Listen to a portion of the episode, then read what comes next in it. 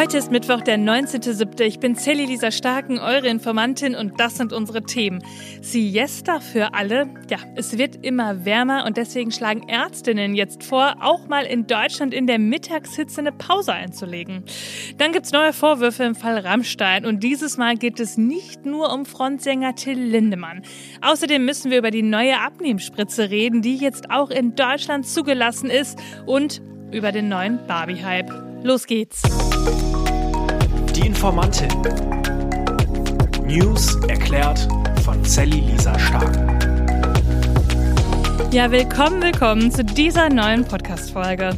Wenn ihr in den letzten Jahren mal im Süden Europas im Urlaub wart, dann habt ihr es vielleicht schon mal mitbekommen. Die Leute, die machen da mittags oft eine Siesta.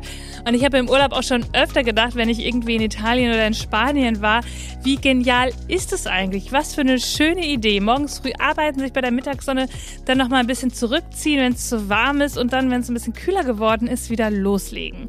Ja, und jetzt ist es ja so, diesen heißen Sommer, das ist nichts mehr, was man nur in Südeuropa findet, sondern eben auch bei uns. Und ihr wisst, ich habe es am Montag schon gesagt, die Hitzewelle, die rollt auf uns zu und wir hatten ja auch gerade erst die heißeste Woche im Juli jemals. Also, warum führen wir nicht auch bei uns eine Siesta ein? Das schlagen jetzt auf jeden Fall die Amtsärzte in Deutschland vor.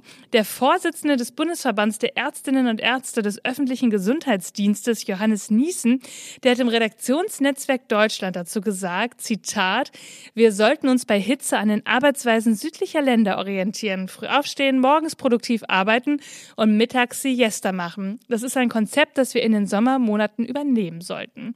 Ja, und er begründet das dann auch noch und sagt, Zitat, bei starker Hitze sind Menschen nicht so leistungsfähig wie sonst. Schlechter Schlaf bei fehlender Abkühlung in der Nacht führt zusätzlich zu Konzentrationsproblemen.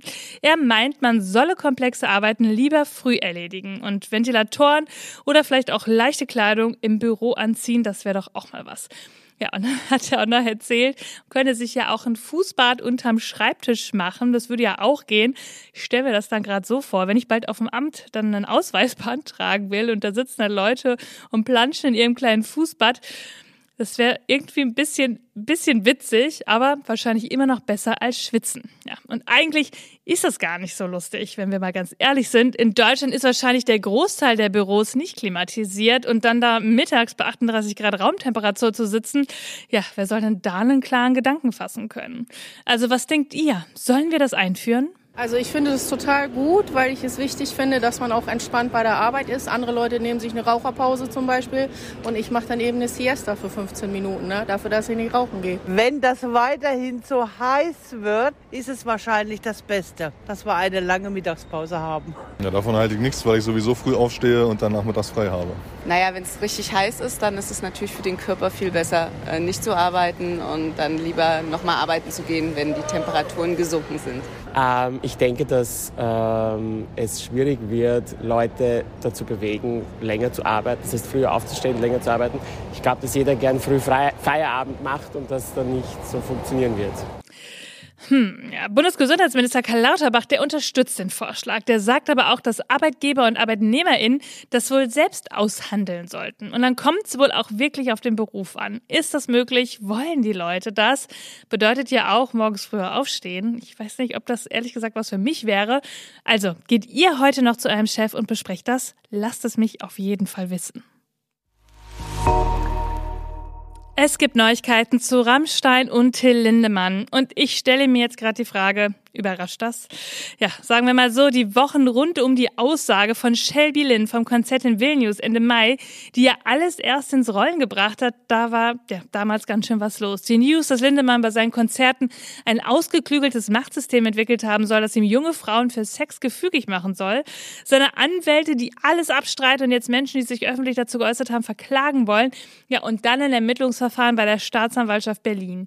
Und dann lange nicht so viel. Die Welle des Aufschreis, ja, die war ganz schön heftig, aber dann gab es eben auch neue Themen. Ja, und Rammstein, die sind weiter durch Europa gezogen. 18 Konzerte, alte Lieder wieder zurück in den Top 100 und am Wochenende waren sie dann für drei Konzerte in Berlin. Da gab es eine Demo und vielleicht auch mal die ein oder andere Auseinandersetzung. Die DemonstrantInnen, die sagten in Berlin das. Trotz der schweren Vorwürfe gegen den Frontmann Till Lindemann ähm, bestehen ja die Konzerte weiterhin und wir möchten das kommentarlos äh, nicht hier vonstatten gehen lassen. Ich bin einfach super dankbar über den Mut der Betroffenen, dass sie sich getraut haben, so ein Tabuthema anzusprechen, sexualisierte Gewalt. Und bin hier, um zu zeigen, dass ich denen glaube und äh, genau an deren Seite stehe. Die Konzerte hätten auch um ein Jahr verschoben werden können, um erst einmal das aufzuarbeiten, was da passiert ist. Somit steht man hier sozusagen für Aufarbeitung, für ja, Feminismus, für Antisexismus. Und die Fans? Ich halte gar nichts davon, weil ich, keine Ahnung, weil ich es Quatsch finde. Ich glaube der Sache halt nicht, ja. Es gibt gar keine Beweise, dass es passiert ist. Soll man ja mal einer beweisen. Und wir standen schon bei drei Konzerten vorne, da ist nichts passiert. Und die, die mitgehen, wissen, warum sie mitgehen, sage ich mal am Ende. Es ist nichts nachgewiesen worden, es ist keine Vergewaltigung angezeigt worden, keine K.O.-Tropfen geflossen. Entschuldige bitte, aber hier wird eine Berliner Band diskriminiert, welche meines Erachtens nichts gemacht hat. Wo ist der Beweis, dass K.O.-Tropfen da waren? Gibt's nicht. Ja, soll mal einer beweisen, alles selber schubbelt. Ich bin es ehrlich gesagt leid, solche Aussagen zu hören. Da geht mein Puls ein bisschen hoch. Ich habe auch kurz überlegt, ob ich euch diese Umfrage hier einbaue. Aber doch, denn ich weiß, dass diese Argumente euch wahrscheinlich auch überall woanders begegnen. Und deshalb verweise ich gerne nochmal auf meine Folgen von Ende Mai, Anfang Juni. Da haben wir alles ganz schön auseinandergenommen. Das Wichtigste, und das könnt ihr bei solchen Argumenten immer entgegnen, Missbrauch und sexuelle Gewalt, das muss in der Öffentlichkeit benannt werden, damit das System dahinter gesehen wird, damit sich mehr Frauen äußern und Solidarität erfahren. Das ist der wichtigste Punkt überhaupt. stopped. Damit schenkt man Opfern Glauben. Ich glaube dir, ich stehe dir bei, ich helfe dir. Und die juristische und die moralische Ebene, ja, die sollte man auch nicht vermischen, denn das ist einfach nicht unsere Aufgabe. Warum also sollte ich mich hinstellen und sagen, die lügt? Die will nur Aufmerksamkeit. Es gibt 100 Frauen, die dasselbe berichten. Es ist nicht meine Aufgabe zu urteilen, sondern Opfer zu bestärken, denn auch für sie gilt die Unschuldsvermutung. Fast jede dritte Frau in Deutschland ist mindestens einmal in ihrem Leben von sexualisierter oder physischer Gewalt betroffen.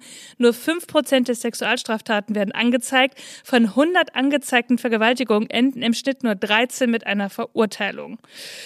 Ja, und deshalb jetzt mal zu den neuen Vorwürfen. Die Süddeutsche Zeitung und der NDR, die haben am Montag darüber berichtet und gesagt, Leute, da gibt's neue Aussagen und das System, das könnte noch viel größer sein und nicht nur Lindemann umfassen, sondern auch den Keyboarder Christian Lorenz.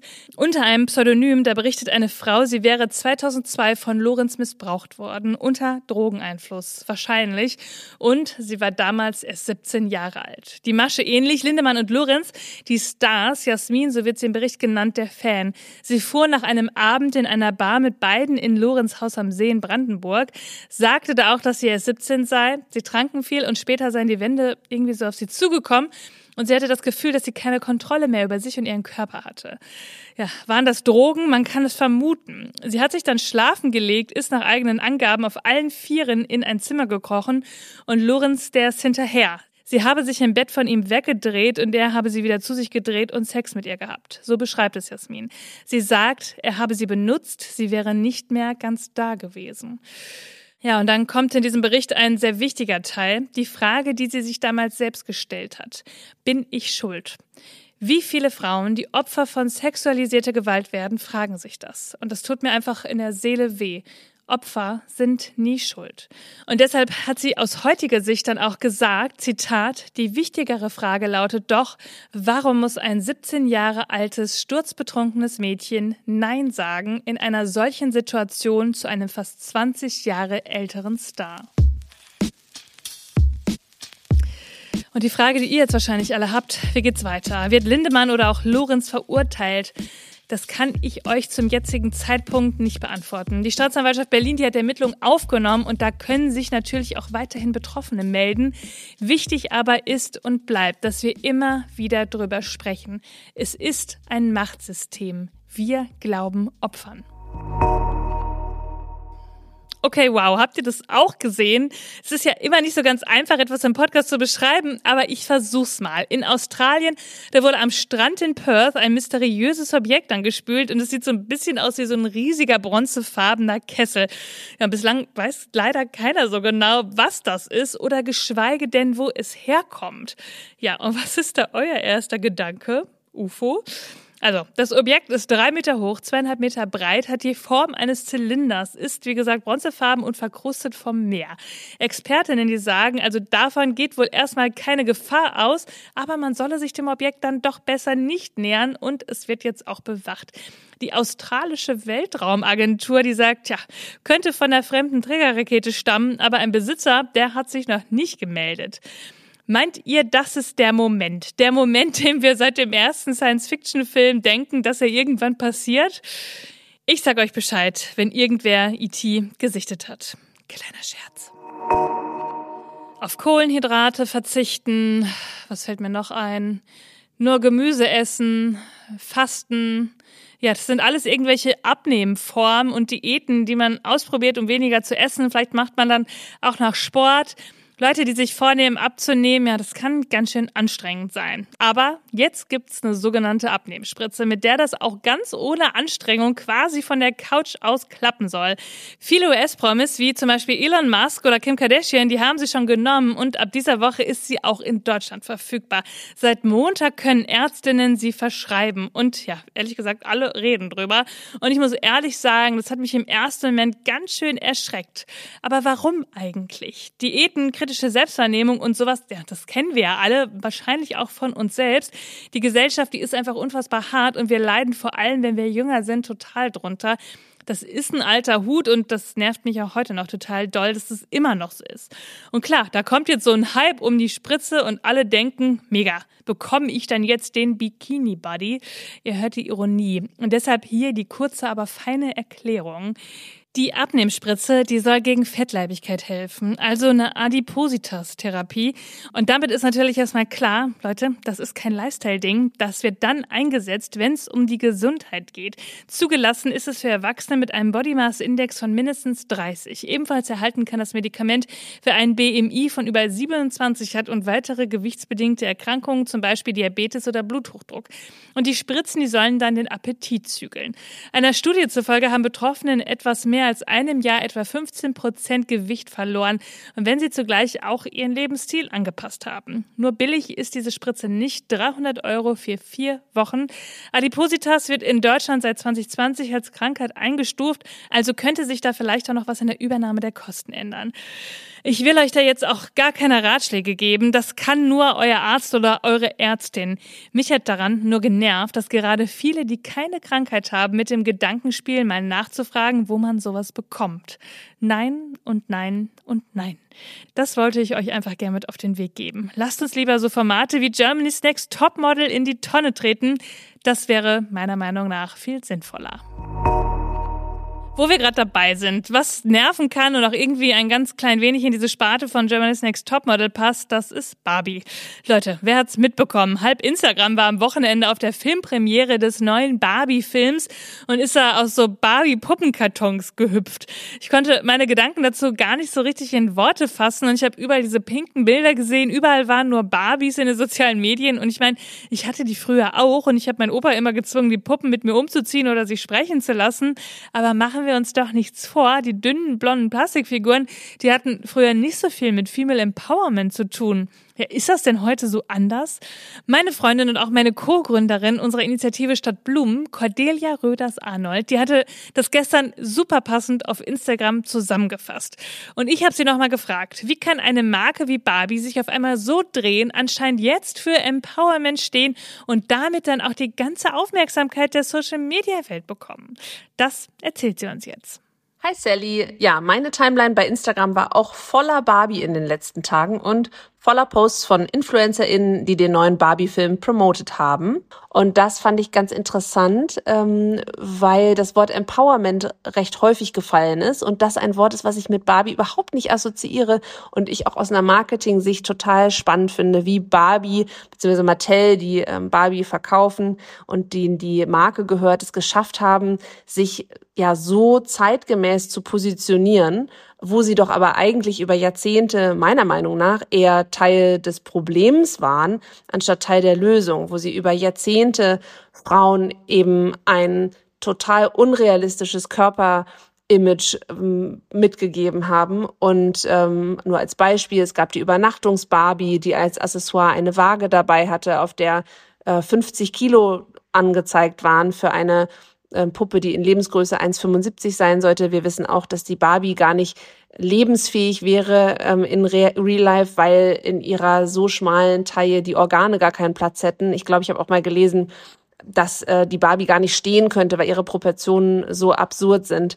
Ähm, das heißt, für mich ist Barbie als Konzept sehr, sehr unfeministisch und ich finde es interessant, dass dieser Film jetzt gerade so hohe Wellen schlägt. Und auf jeden Fall hat Barbie in den letzten Jahren auch Diversitätsfortschritte gemacht. Es gibt Barbies im Rollstuhl, es gibt auch schwarze, braune Barbies.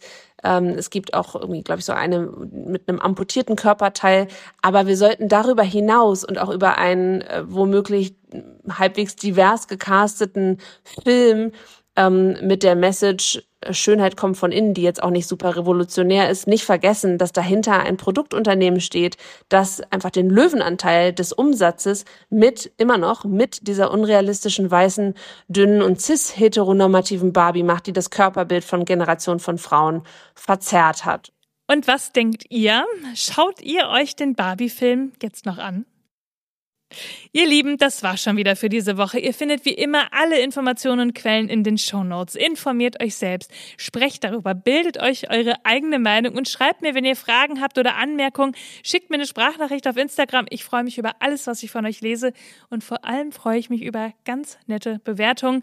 Damit wir mal wieder ein bisschen hochkommen in den Charts und auch noch andere Leute auf uns aufmerksam werden, erzählt euren Müttern, euren Vätern, euren Freunden, euren Bekannten, allen Menschen, die ihr gerne mögt von diesem wundervollen Podcast, damit wir immer mehr werden. Ich würde mich total darüber freuen. Und dann hören wir uns am Freitag wieder, denn irgendwas passiert ja immer. Bis dann. Die Informantin. News erklärt von Sally Lisa Stark. Produktion von 7 One Audio.